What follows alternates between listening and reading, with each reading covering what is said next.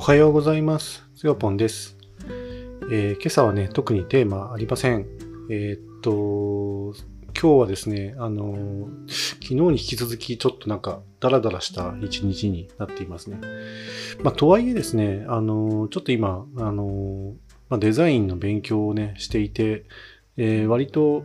本をね、今日は一日読んでいましたかね。あのまあ、朝はコーヒーを入れて、えー少しね、本を読み始めて、まあ、多少ちょっとね、あの、昼飯を取った後に、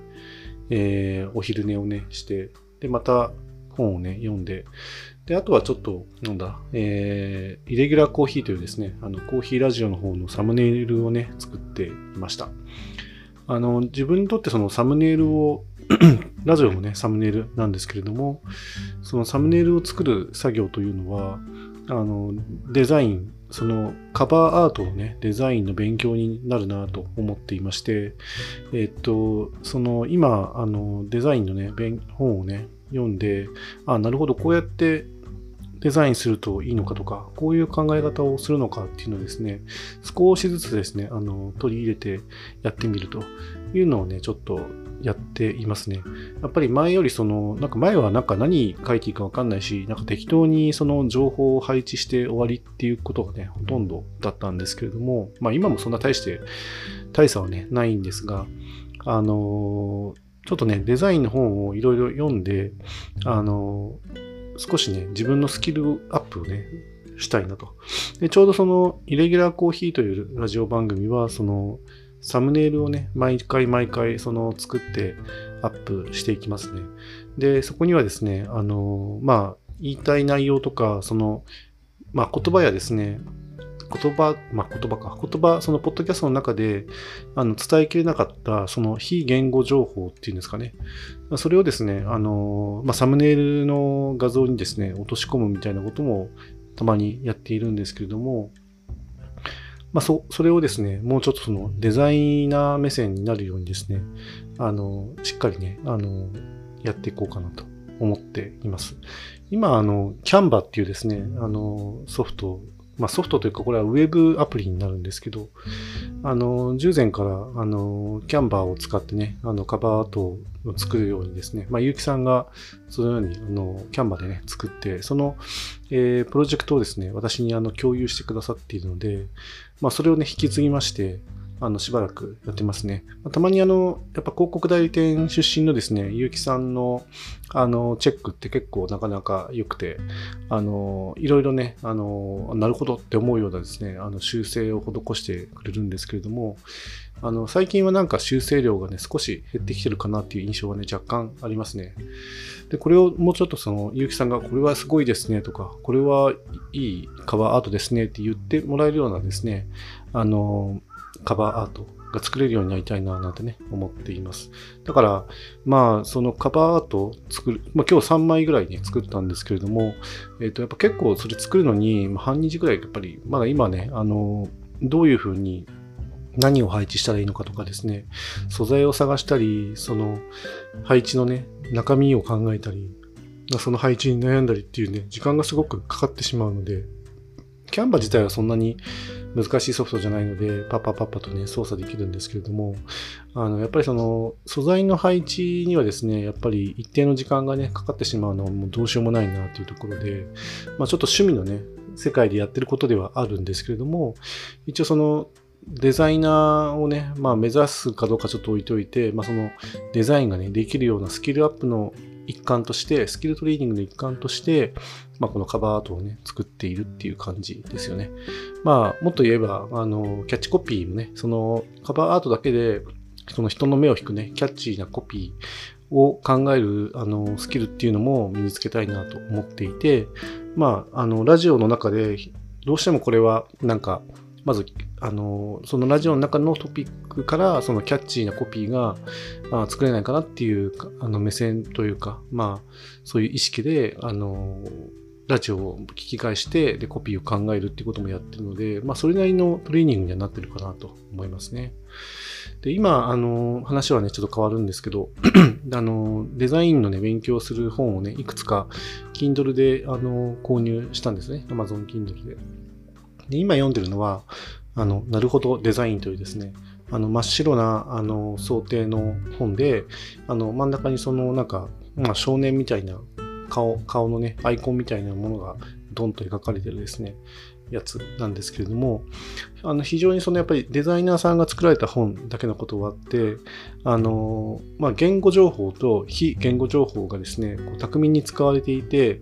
あの、そのやっぱりデザイナー目線で作られた本だなっていうのがすごいよくね、わかる内容になってて、やっぱりとても読みやすいですね。ま、まあ、絵が多い図が多いっていうことで、あの、読み進めやすさもね、かなりあるんですけれども、あの、やっぱりその、デザインってどうやって構成していくのかとか、どういう考え方で進めていくのかみたいなね、そのなんか骨格みたいなものがやっぱりここにはあの表現されている気がして、まあそういったそのものの考え、デザインのね、ものの考え方であったり、あの、デザインをするにあたっての、まあ、七つ道具みたいなね、すごくあの、七つ道具って、まあ、いろんなところにね、よく出てきますけれども、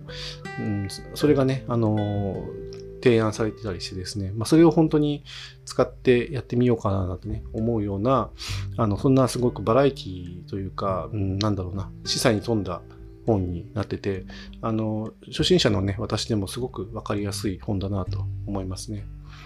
まあ、こういう本、あの、まあ、デザイナー目指さない方でもですね、なんかデザイナーにその何かを、発注するようなね、立場の方であっても、あの、こういったそのデザイン視線、デザイナー目線でのそのものの考え方とか、あの、その印刷物の DTP のね、作り方だとかっていうのをですね、勉強するという意味でも、すごく、ね、いい本じゃないかなと思いますね。まあ、とかくそのイラストレーターとか、フォトショップとか、インデザインとかですね、なんかそういう、まあまあ、これ全部アドビの製品になっちゃうね。あと、キャンバとかですね、えー、フィグマとか、あの、ツールの使い方にですね、こう、ちょっとなんか目線がてですね、あのま意識がね、頭の意識がそっちに行ってしまって、まあ、そういうね、スキルをね、習得しなきゃっていう、ね、気持ちにはなるんですけども、もちろんそういうあのツールをね、あのガンガン使いこなして、もう本当に手早くダダダダッと作れるようになるっていうのは、まあ、一つね、あの憧れというか、目指すポイントではあるんでしょうけど、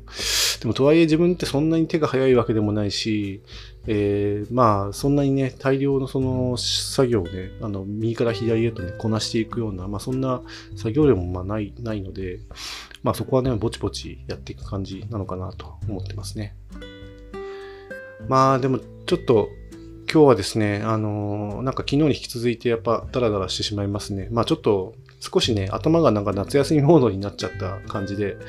あの、やるべき仕事とかはね、割と積まれてきているんで、あの、それはね、少しずつやっていかなければいけないんですけれども、まあだからそういうものに対してのその意識はね、切らさずに、なんかなんとなく頭の片隅でこう、自動でね、考えながら、あの、ある時、その、まあ、やる気が出てきたら、まあ、取り組むっていう感じになるんですかね。あと、今日はですね、今、あの、実はもう午後5時前になるんですけれども、まあ、この、あの、録音データをですね、編集してアップしたらですね、ちょっと買い物に行って、あの、まあ、群馬からね、名古屋経由で届いた夏野菜がね、まだ残っているので、まあ、それをね、いかにしてその、調理するかというのをですね、やろうかなと思っています。まあ、うちの妻に言わせるとですね、あの、その、生き生きとした野菜をですね、あの、しっかり供養させてくれと。まあなんかお盆らしい言い方でね、あの、言われてしまったので、あの、まあね、供養していきたいなと思っていますね。まあ、ちなみにあと今、そうだな、まあ、ちょっとさっき段ボールの中ちゃんと見てはいないですけれども、あの、まあ、トウモロコシが1本あって、あとキャベツがまるっと1個あって、で、あとは白ナスも1本余ってたかな。ズッキーニももしかしたらあるかもしれないですね。うん。インゲンは全部使ったかなっていうところで、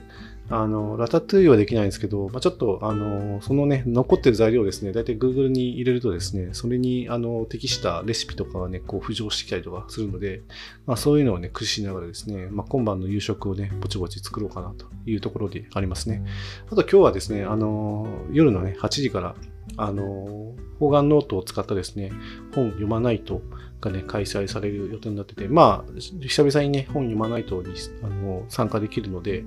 あの、まあ、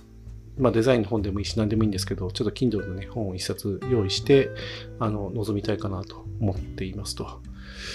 今日のね、ちょっと清里少しね、暑いんですよね。風が少しね、止んでしまったせいかですね、ちょっと暑いんですけれども、でもさっき、あの、スティック温度計で測ったら26度ってなってたので、まあ他の地域に比べたら全然涼しいですよね。今ちょっと台風7号ですかね。あれがやってきてて、どうも各地めちゃくちゃすごい気温になってるようですよね。あのまあ、これ、まあ、自分はまあ素人目線だというか素人な考え方で言うと、あのフェーン現象、太陽、あ、太陽じゃない、台風のね、フェーン現象だと思うんですけれども、あの台風がね、近づいてきたり、遠ざかったりするときにですね、あの強い吹き返しがあったりとかすると、あの、それがね、山を登って下るとですね、あの、気温が上昇したりする現象のことですよね。で、なんか、友人、北海道のね、苫小牧に住んでる友人はですね、もう、車内の、まあ、車の中のですね、温度計が36度にね、指してると。36度って、北海道ではちょっと異常だと思うんですよね。まあ、この時期の北海道ってって行ったことは一応あるけど、やっぱりやっぱ涼しい印象しかないので、36度はかなり異常な方じゃないかなと思いますね。清里の方が全然涼しいっていうのがちょっとね、耳を疑う感じですよね。もう緯度が全然違うのに、普通だったら北海道の方がね、涼しいんじゃないかっていう気がするんですけれども、全然清里の方が10度低いってことなんで、全然えー、涼しこっちの方が涼しいはずですね。まあ、とはとはいえですね、今日はちょっと風がないので少し汗ばむ陽気なんですけれども、うん、これ、またね、8月15日以降ですね、ちょっとあの、移動しなきゃいけなくて、今度は本当に下界に降りるので、暑い下界にね、投入、自分を投じたらね、どうなるかっていうのはちょっとね、心配は心配なんですけど、まあちょっとその暑さにもう一回慣れないといけないっていうのがね、ちょっと憂鬱ではありますが、まあそれは仕方ないですね。あの、清里には2週間しか入れないので、まあ残りのね、日数、あと4日間ない、ないのか、3日間か。もうね、ちょっとね、満喫していきたいと思っています。えーとね、以上にしたいと思います。あの、最後までお聴きくださってありがとうございました。それではまた。